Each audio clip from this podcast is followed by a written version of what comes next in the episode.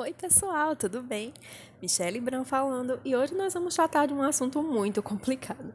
Quem nunca ficou em dúvida sobre que nome escolher para sua história? Ou bem seguro com o que tinha escolhido, né? Se era realmente bom ou não. O título é uma das partes mais importantes de uma história e justamente por isso ele causa tanta tensão na escolha, né? Vamos imaginar o seu texto como um produto a ser vendido. Então podemos dizer que o título, junto com a sinopse, ele é responsável por chamar a atenção dos leitores. E por isso é muito importante você pensar nessas duas partes com bastante cuidado. Hoje nós vamos falar especialmente sobre títulos e no próximo episódio nós vamos falar sobre sinopses. Mas vamos às dicas. A primeira delas é cuidado com o tamanho. Pode ser uma única palavra uma pequena frase, mas o recomendado é que ele não seja muito extenso, que corre o risco de ficar um pouco cansativo de ler. Além disso, alguns sites possuem limite máximo de caracteres, então é preciso aqui você se lembrar daquela regra de ouro da literatura: menos é mais. Cuidado também com erros de grafia e gramática. Né? Muitos autores, muitas vezes, eles buscam também frases ou palavras em outras línguas para dar o título à sua história. Isso é bem polêmico, né? Né? Porque muitos leitores não curtem muito, até porque nem todos são bilíngues, e mesmo com inglês há um sem número de gente que não entende. Eu pessoalmente não me incomodo com títulos em outras línguas, mas o fato é que mesmo entre nós que não temos esse preconceito, é um pouco irritante ver o título escrito errado. Portanto, independentemente de que idioma você esteja escrevendo o seu título, é fundamental você ter certeza de que ele está escrito corretamente, né? E no caso de línguas estrangeiras, fuja de tradutores automáticos, né? Se você não sabe aquela língua, né? o ideal é que você procure outra que tenha mais familiaridade ou procure alguém que saiba e possa te ajudar com essa parte. Mais uma dica muito boa é verificar o que será mais importante na história, né? Ela vai ser contada pelo ponto de vista de um personagem e isso acaba dando uma personalidade totalmente diferente para ela. Então você pode usar o nome dele como título, né? Como na saga Harry Potter, por exemplo. Ou então o ambiente onde ela se passa que vai ter mais destaque, né? Seja uma cidade ou um local específico.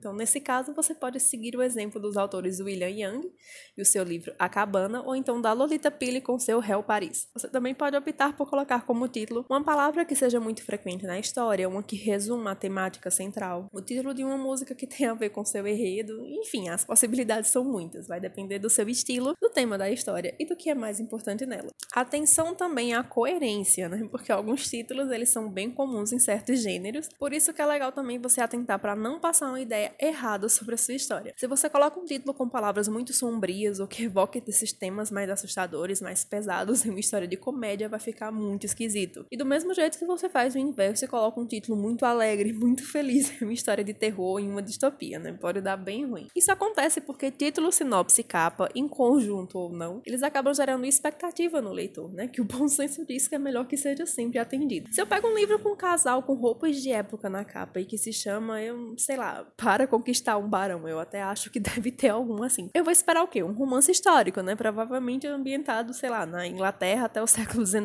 mais ou menos. Eu posso até escrever uma história em que o tal barão é suspeito de ser um assassino em série e a mocinha tá ajudando o oficial de polícia da cidade a pegá-lo, fingindo aceitar a corte do bonito, né, para descobrir provas e seria um excelente livro, inclusive, se você fizer, me manda que eu quero ler. Mas eu teria muitos problemas com o público, né? Quem queria o romance histórico como nos moldes tradicionais, ele ia se decepcionar um pouco. E quem adoraria ler um romance policial, mas odeia esse tipo de romance provavelmente iria passar muito longe da história. Outro cuidado que a gente precisa ter é com mudanças de nome, né? Principalmente para quem posta em plataformas gratuitas online, porque você sempre vai poder mudar o nome da história, mas o ideal é que você evite isso ao máximo, principalmente se você já tem um público consolidado com ela, né? Mudar repentinamente, principalmente se você muda com muita frequência, pode causar certa confusão entre os leitores. Então, se for preciso, é bom que você informe com bastante antecedência que vai mudar e por quais motivos, né? Assim eles continuam te encontrando em qualquer plataforma que você esteja. Uma dúvida comum também é se tem algum problema, se houver outra história com o mesmo nome que o da sua história. E a princípio não tem, até algo até bem comum, né? Pensa em quantos escritores tem no mundo e imagina o trabalhão que ia dar se a gente só pudesse colocar nomes completamente inéditos nas nossas histórias.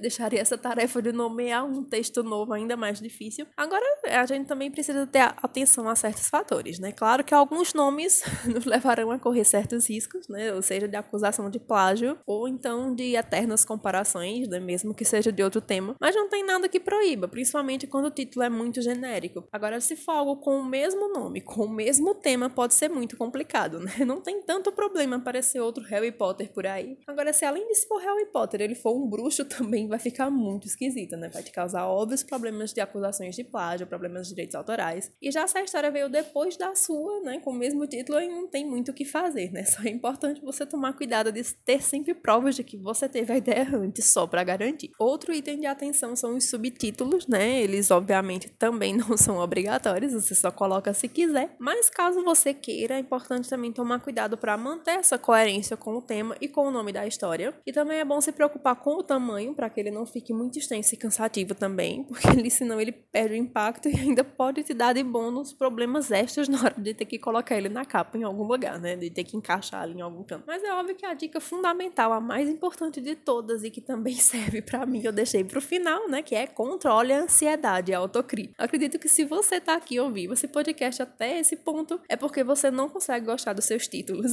Nunca, ou então a, a ansiedade e insegurança bate de vez em quando. Mas antes de qualquer coisa, você precisa se perguntar se você não está sendo muito exigente com você, né? Nem sempre as nossas opiniões ao nosso respeito estão corretas. E eu mesma já levei muitos puxões de orelha da minha beta por causa disso. É, as coisas estão boas, mas eu fico insistindo em mudar totalmente porque eu tô insegura com elas. Então, quando bater a dúvida sobre qualquer ponto da sua história, procure alguém de confiança, que não teria motivos para esconder a verdade de você se estiver realmente ruim, ou não vai plagiar a sua ideia caso esteja muito bom, né? E nesse caso, você tem que sempre pedir por uma opinião sincera e não se ofender caso receba um feedback negativo. É claro que você, acima de tudo, é quem precisa estar satisfeito com as suas histórias, mas é sempre uma ótima experiência de troca de ideias e recebimento de dicas valiosas poder conversar com alguém sobre seu trabalho. A opinião de alguém que não está tão emocionalmente envolvido com o texto quando você pode trazer um ponto de vista muito interessante sobre seu processo criativo. Então você pode usar e abusar disso sempre que for preciso. Por hoje é só, meu povo. espero que vocês tenham gostado, que as dicas sejam úteis. Não esquece de se inscrever no canal, deixar o seu like aqui no vídeo. Se você quiser, deixa aí nos comentários o título da sua história, né, daquela que você está trabalhando agora e por que que você escolheu para a gente conversar um pouquinho.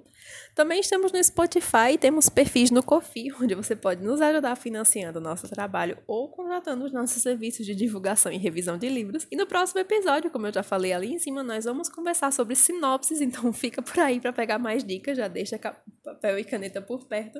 Beijinhos e até mais.